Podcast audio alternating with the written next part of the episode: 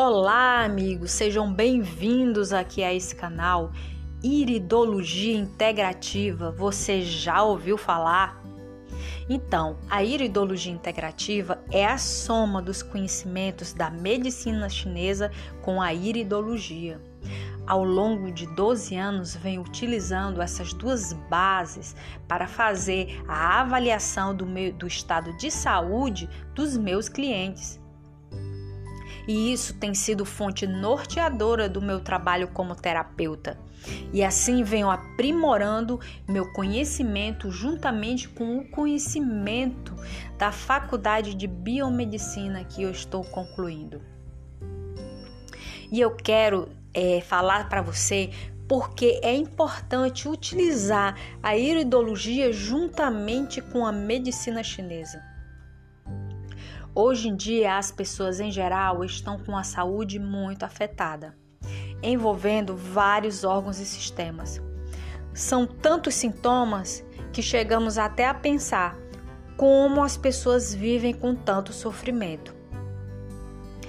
E por isso, quero falar aqui que há, existe muita dificuldade para o profissional da saúde, pois pode ficar difícil de saber por que e por onde começar um tratamento, ou apenas ficar tratando sintomas percebidos pelo doente, sem agir nas causas do adoecimento. E algum, alguns casos pode até agravar o quadro de adoecimento, pois também pode ocorrer que a pessoa melhora de um sintoma, mas aparecem outros e o paciente não sabe reconhecer o que está acontecendo. Quando um cliente procura um profissional para ajudar na sua saúde, ele relata os sintomas que estão mais incomodando. As reclamações podem ser só o ponto do iceberg e a origem desses sintomas estarem em outro local. A medicina convencional tem um olhar do doente considerando as urgências e emergências, onde a pessoa está com a doença estabelecida. E os exames não levam em consideração sintomas que não são mensuráveis bioquimicamente. Por isso, muitas pessoas não estão encontrando respostas para certos sintomas que causam dor e sofrimento. Utilizo muitos conhecimentos obtidos na medicina chinesa e aplicados na iridologia e isso vem dando mais assertividade nas avaliações e sucesso nos resultados dos meus clientes.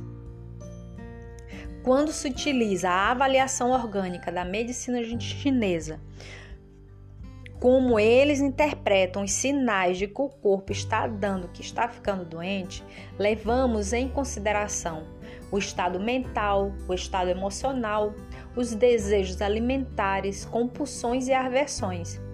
Junto com os mapas iridológicos e conhecimentos do significado dos sinais que aparecem nos olhos, conseguimos entender como ocorre o agravamento da saúde da pessoa e por onde começar o tratamento e assim realizar uma prevenção do adoecimento alívio do sofrimento, das dores das pessoas com bons resultados. Cada ser é único e tem suas características e formas de expressar a vida e a doença. Quando se compreende a iridologia com o olhar da medicina chinesa, passamos a entender melhor como harmonizar a saúde da pessoa e proporcionar mais resultados.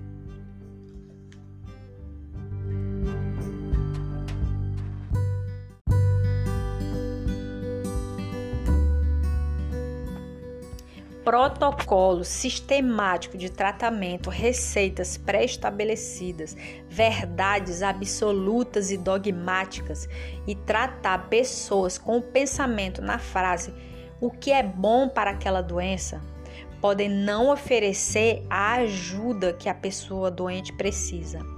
A célebre frase de Hipócrates: faça do seu alimento seu remédio podemos considerar que se aplica perfeitamente na dietoterapia da medicina chinesa, pois ela ensina que quando utilizamos um alimento considerado o biotipo da pessoa, onde está sendo gerada a disfunção diagnosticada, qual o valor ideal, qual o sabor ideal de que a pessoa precisa consumir e qual o tempo correto de uso dos alimentos. O alimento pode ganhar um potencial maior do que apenas saber o valor nutricional ou calórico. Sabendo utilizar essa ciência dos alimentos, podemos ter uma fonte geradora de equilíbrio e saúde e potencializar os resultados de qualquer tratamento que a pessoa esteja fazendo. O doutor Celso Batello, médico iridologista, é um dos maiores nomes da iridologia e fez referências em seu livro Iridologia à oleodiagnose alemã e chinesa juntamente com as escritoras Maria Pereira e Priscila Esteves. Num belíssimo estudo comparativo a respeito da correlação da iridologia com a medicina chinesa, e relataram que quando se utiliza essas duas ferramentas juntas, é possível indicar com grande acerto a reposição vitamínica e mineral, as melhores plantas medicinais para aquela situação, remédios homeopáticos e fórmulas magistrais chinesas. Falam que o casamento dessas duas ciências, além de ser possível, é extremamente útil pois a iridologia mostra a fragilidade dos tecidos orgânicos e a medicina chinesa mostra as patologias energéticas que estão sendo estão acometendo a pessoa naquele momento. Porque é importante identificar o biotipo da pessoa para se recomendar uma dieta pela medicina chinesa.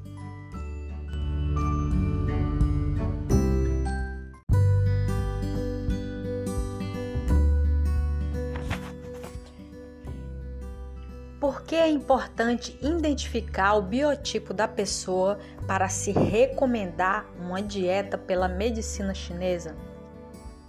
Hoje vamos aqui falar sobre um livro que é Acupuntura dos oito biotipos, 56 fórmulas para todas as doenças, de Ciro Campagnolo.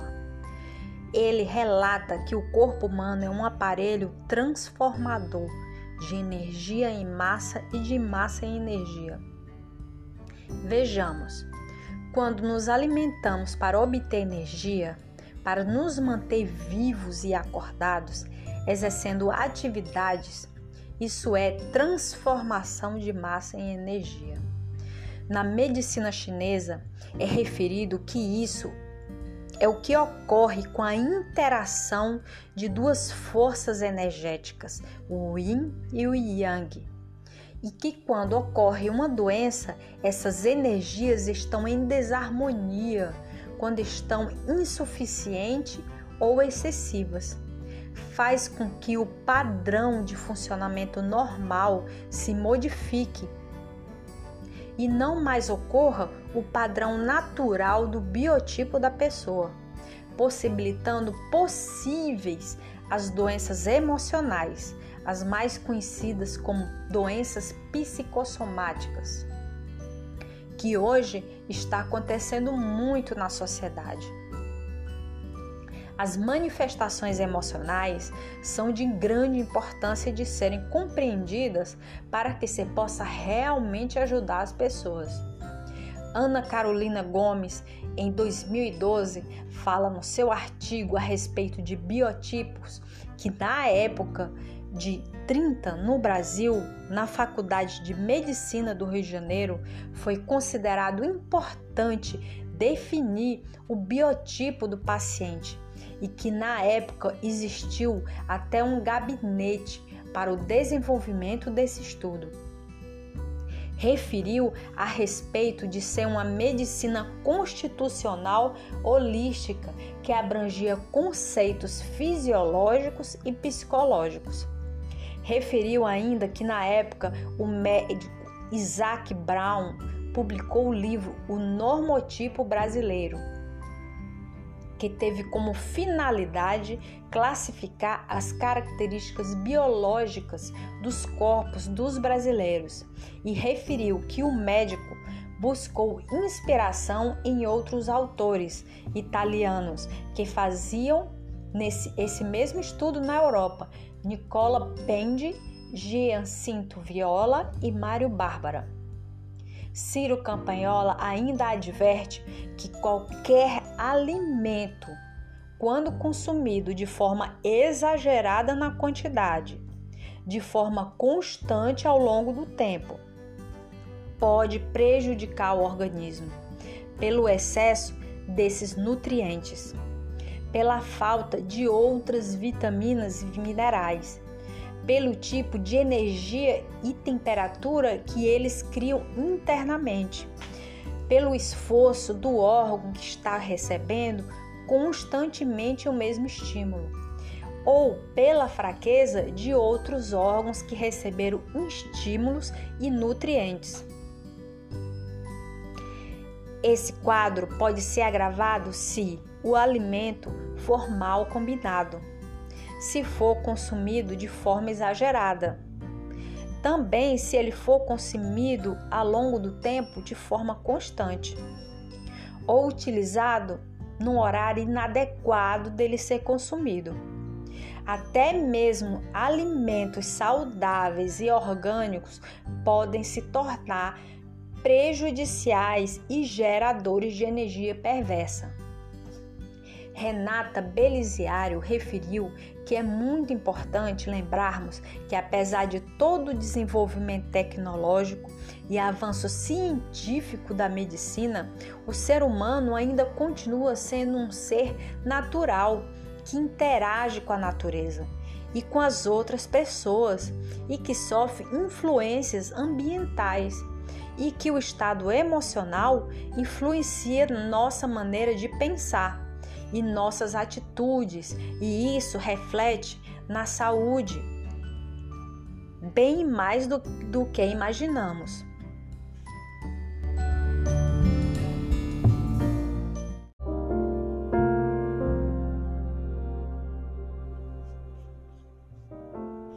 Precisamos saber equilibrar os conhecimentos antigos e os conhecimentos novos pois se só considerarmos a tecnologia e o conhecimento laboratorial importante, ou se fizermos ao contrário, considerarmos que só é verdade aquilo que é antigo, podemos cair em armadilhas nocivas para toda a sociedade. As novas infecções virais estão indicando que as comorbidades têm sido fatores enfraquecedores da saúde e que podemos usar também recursos, recursos naturais para minimizar os danos causados pela falta de saúde humana e até mesmo as sequelas originadas por essas doenças. A dietoterapia chinesa tem alguma relação com a nutrição convencional? A dietoterapia leva em consideração propriedades do alimento diferentes das preconizadas pela ciência nutricional convencional.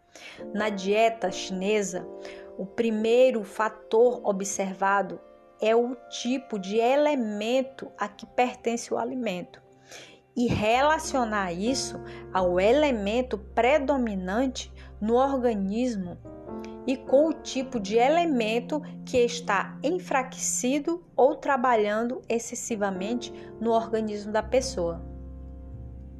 O que é importante saber para fazer uma dieta da medicina chinesa?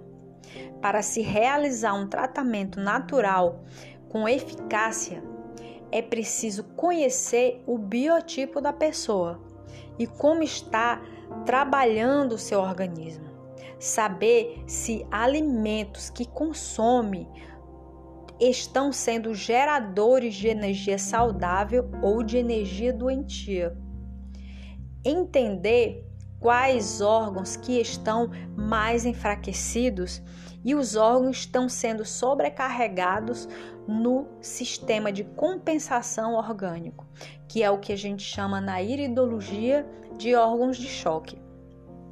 Os sistemas orgânicos predominantes no nosso corpo tanto pode ser fonte de saúde e equilíbrio, como pode ser fator desequilibrador de todos os outros sistemas e órgãos relacionados. Nosso corpo trabalha como um sistema de compensação que podemos perceber pelo sistema nervoso autônomo, que se divide em sistema nervoso simpático e parasimpático. Eles modulam a energia e o funcionamento do corpo em conjunto com o sistema imunológico e hormonal. Quando um órgão entra em estado de fraqueza, algum outro vai trabalhar dobrado para compensar. E nem sempre onde os distúrbios se manifestam é onde ocorre a raiz do adoecimento. E aí onde a iridologia revela onde ocorre o acúmulo de substâncias, a hipoatividade ou a hiperatividade do órgão. Por isso, muitas vezes as manifestações dos sintomas, como por exemplo a dor, é apenas um sinal de que algo não vai bem. Mas a origem pode não ser naquele local onde se sente a dor. Ele apenas está sofrendo a consequência por falta de nutrição ou por ataque perverso de um alimento e até mesmo de um outro órgão da pessoa, pois as doenças autoimunes podem se manifestar não somente no ataque das células imunológicas a um órgão, mas também entre órgãos.